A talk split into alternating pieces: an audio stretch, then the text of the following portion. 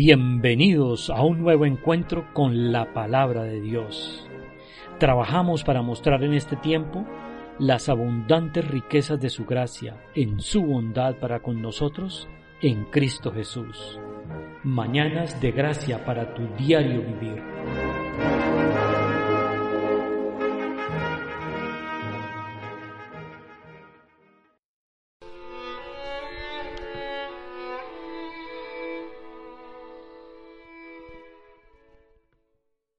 Hola, ¿qué tal hermanos?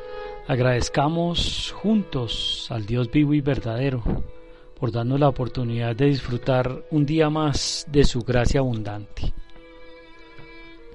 ¿Has escuchado la frase una imagen vale más que mil palabras? Esta frase fue enunciada por un poeta noruego a finales del siglo XIX desde entonces muchos se atribuyen a haberla dicho, pero la verdad es que una imagen distorsionada puede afectar la realidad de un hecho. Consideremos hoy en el Nuevo Testamento el pasaje de Hechos 5:20. Dice la palabra de Dios, mas un ángel del Señor, abriendo de noche las puertas de la cárcel y sacándolos, dijo, Id y puestos en pie en el templo, anunciad al pueblo todas las palabras de esta vida. ¿Qué está diciendo el texto?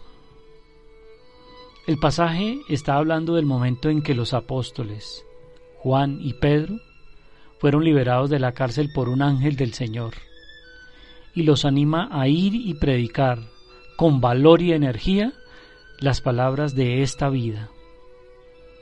Pero, ¿cuál vida es esta?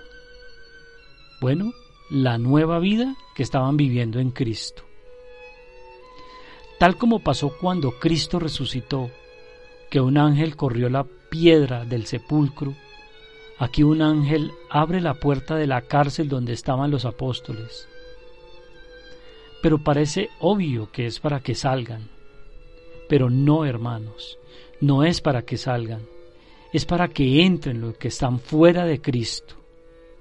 Ellos fueron liberados para que la palabra entrara en las mentes y los corazones de los hombres y mujeres de aquel tiempo y de ahora. ¿Puedes verlo? ¿Qué significado tuvo esta palabra para los judíos?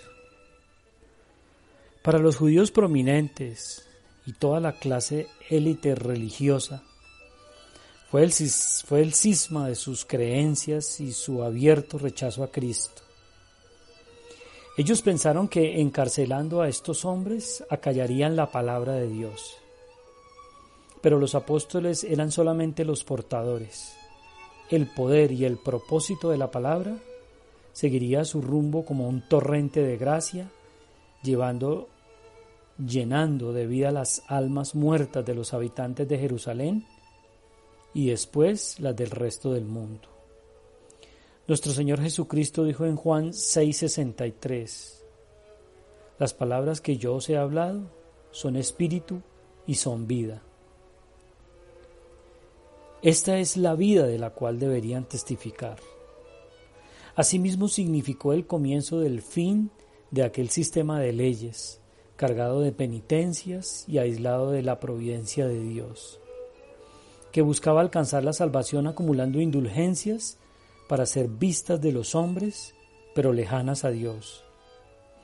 Como consecuencia de esta emancipación de la palabra, vino el desafío abierto de los apóstoles, como un ejemplo para nosotros, a obedecer primeramente a Dios antes que a los hombres, en lo tocante a la aplicación práctica de la palabra de Dios en nuestras vidas como quedó registrado en Hechos 5, versículo 29.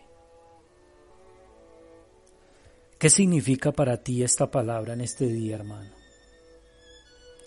¿Habías considerado que Cristo te salvó para que fueras un testigo fiel de la forma como su palabra sana, salva y da poder?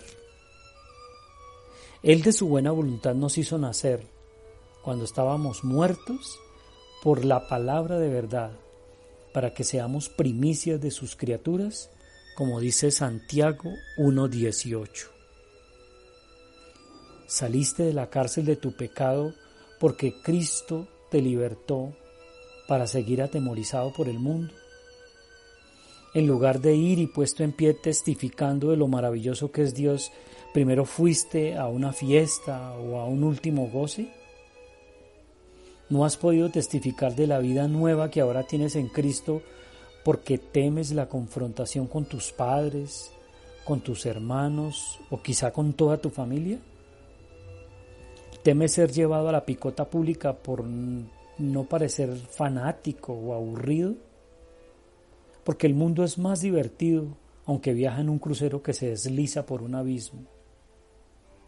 Los apóstoles nos dejaron este ejemplo de lo que significa ser cambiado por la palabra. Fueron, so pena de ser vueltos a la cárcel, como finalmente pasó, a predicar a Cristo crucificado a pesar de las consecuencias. ¿Qué aplicación tiene para nosotros esta palabra? Hermano, quiero decir esto sin ofenderte, pero la mayoría de los cristianos estamos demasiado concentrados pensando en nosotros mismos, en cómo nos vemos. Gastamos mucho tiempo y energía valiosa tratando de averiguar lo que la gente piensa de nosotros. ¿Qué dirán de mi cabello, de mi peinado, de mi vestido? si me falta un botón en la camisa, al punto que nos paralizamos y se requiere de todo un esfuerzo para mantener la calma, hasta poder apartarnos y arreglar el asunto. Pensamos carnalmente y esto nos roba el tiempo y la dedicación que debemos usar para pensar teológicamente, desde la perspectiva bíblica, conforme a la Biblia pensamos humanamente, no en lo que la Biblia enseña, sino en lo que piensan los demás acerca de nosotros. No podemos testificar de Dios con valentía porque dudamos de las miles de promesas de Dios en su palabra. Queremos hacer el trabajo de Dios, pero a nuestra manera, porque somos más listos que Él. Aplicar esta palabra a nuestras vidas significa aceptar la voluntad de Dios, por extraña que nos parezca. Pensar bíblicamente deriva en actuar bíblicamente. Sé que esto es algo difícil, resulta fácil comentarlo y muy difícil hacerlo. Hablar la verdad trae consecuencias, pero estamos en el proceso de mutar al carácter de Cristo dejando el nuestro. Dios nos va formando en ese carácter de Jesús. Vamos aprendiendo la paciencia, el amor, la sabiduría y esto puede tomar toda la vida.